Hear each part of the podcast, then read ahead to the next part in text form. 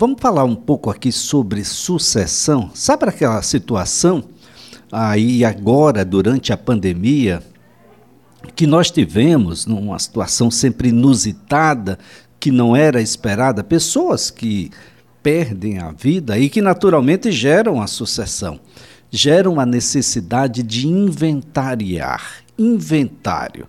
Inventário judicial ou inventário extrajudicial? A gente vai compreender um pouco a diferença entre um e outro, quando é que a gente pode fazer por um, uma, uma medida judicial ou mesmo por uma medida extrajudicial, porque já está na linha o advogado especialista em sucessões, doutor Marcelo Amorim, a quem eu agradeço, doutor, por nos atender. Um Marcelino Amorim. Um bom dia, doutor Marcelino. Bom dia, bom dia a todos. Bem, doutor Marcelino, ah, quando é que a gente pode, de fato, fazer aí a nossa sucessão por meio do inventário judicial, por meio do inventário extrajudicial? Bem, o inventário extrajudicial ele pode ser feito quando existe uma concordância entre todos os herdeiros, não, não existe nenhuma litigância com respeito a qualquer aspecto da, dos bens e da partilha do, dos mesmos. E quando não existe o testamento, que o falecido não deixou nenhum testamento, e quando não existe menores incapazes. Aí pode ser feito o inventário extrajudicial em qualquer cartório de notas. Bem, doutor Marcelino, as pessoas têm um, um, diria aí, uma certa desconfiança com o inventário extrajudicial do ponto de hum. vista de garantias.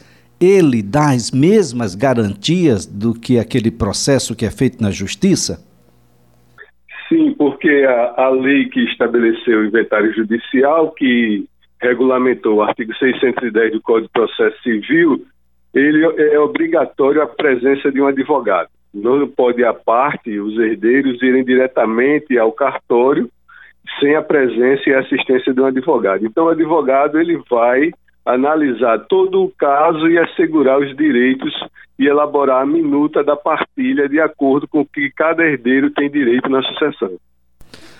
Agora, doutor Marcelino, a, na possibilidade de fazer, é possível fazer tanto pela forma judicial quanto pela extrajudicial? Quando é que um ou outro é mais vantajoso? O, o inventário extrajudicial ele pode ser mais célere, porque como é, não existe, não existia a litigância nem a, o desacordo dos herdeiros, no, pelo processo extrajudicial ele é mais rápido ele pode durar entre dois meses a seis meses, nessa faixa de tempo, nessa média de tempo. Já o inventário judicial, por conta do maior volume de processos que abarrotam as varas de sucessão, ele pode chegar a durar um ano ou mais. Se não tiver nenhum tipo de litigância entre os herdeiros, ele pode durar um pouco menos, por ser consensual. Por Agora, ser... em ambos os casos, é, é, tem que se analisar com a complexidade do inventário, é, se todos os herdeiros estão de acordo com a partilha, se existe menor. Se existir menor o testamento e não tem acordo, infelizmente tem que se fazer pela via judicial, porque aí é o juiz é quem vai dizer o direito de cada herdeiro. Doutor Marcelino, tem prazo para que a gente dê início ao inventário? Sim, sim. O prazo estabelecido é que se dê entrada no processo de inventário até 60 dias após o falecimento do, do de cujos, né, o familiar, no caso, porque incide multa com relação ao, ao recolhimento do ITCMD, que é o imposto que vai incidir, incidir sobre o valor do montante dos bens deixado pelo falecido. Se passar de 60 dias, terá uma multa de 10%. Se esse atraso superar 180 dias, é 20% de multa sobre o valor do imposto.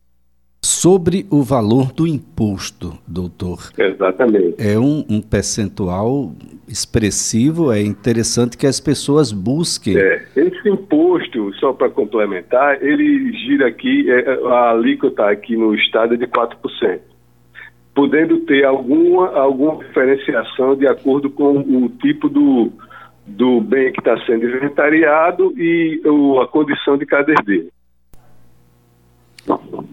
Essa é uma situação. Mas, pois não, doutor, pode, pode prosseguir. É, isso gira em torno de 4% esse, esse valor. A presença, seja judicial ou extrajudicial, de um advogado, ela é obrigatória. É obrigatória porque ele vai dar toda a assistência aos herdeiros. Dependendo se os herdeiros estão de acordo, pode ser apenas um advogado que vai representar todos os herdeiros, porque não existe um litígio entre ambos. Entendeu? Isso vai diminuir os custos do, do, do processo de inventário na esfera judicial como na extrajudicial. Muito tem se falado, doutor Marcelino, sobre antecipar alguns atos a que, para aqueles que não planejam, só irão acontecer durante o inventário propriamente dito. Isso é possível? É, o, o bom seria sempre se, é, se levantar certidões relativas às pessoas é, que mais idosas, que já se, sofrem de, de uma certa comorbidade, de alguma doença crônica degenerativa, porque em caso de falecimento dessa pessoa, infelizmente, é, se já tem essas certidões todas prontas que podem facilitar o processo de inventário. Certidão estadual, certidão da, da União, relativa aos tributos federais, a, a situação do imóvel, se o imóvel já é registrado, os bens. O levantamento está sempre no controle de todo o patrimônio dessas pessoas, porque facilita no momento em que seja preciso fazer o processo de inventário.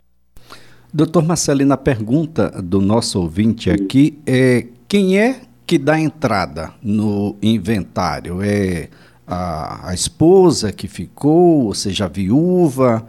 Ah, é, um dos filhos pode fazer isso? Como é que é isso, doutor?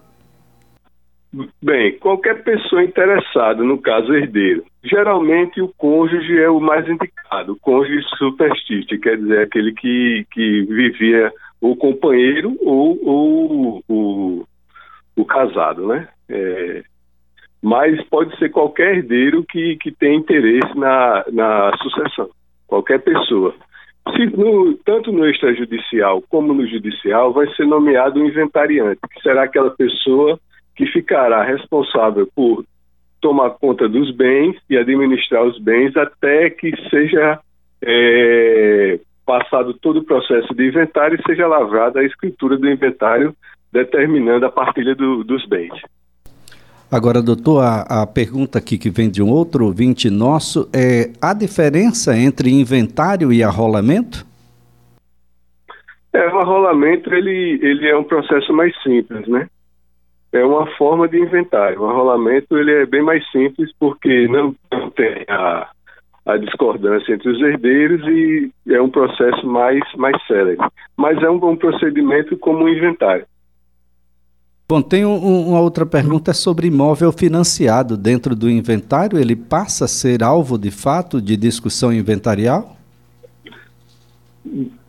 Cada caso deve se analisar. Por conta de imóveis financiados, tem que se analisar a questão do seguro, que pode, que em caso de morte do, do responsável pelo financiamento do imóvel, é, vai cobrir e é, quitar aquela dívida que está lá e vai fazer com que esse imóvel possa ser inventariado em nome dos herdeiros. Mas primeiro deve-se é, se dirigir ao órgão financiador e requerer que seja é, levantada a pólice do seguro para fazer a baixa do devido e tirar essa verbação lá do cartão que consta do referido imóvel. Muito bem, doutor Marcelino. A, a, a, pergunta que fica aqui são várias. Na verdade, é por que, que inventário demora tanto, doutor? Bem, infelizmente, é, nossas varas sucessórias estão abarrotadas de processos.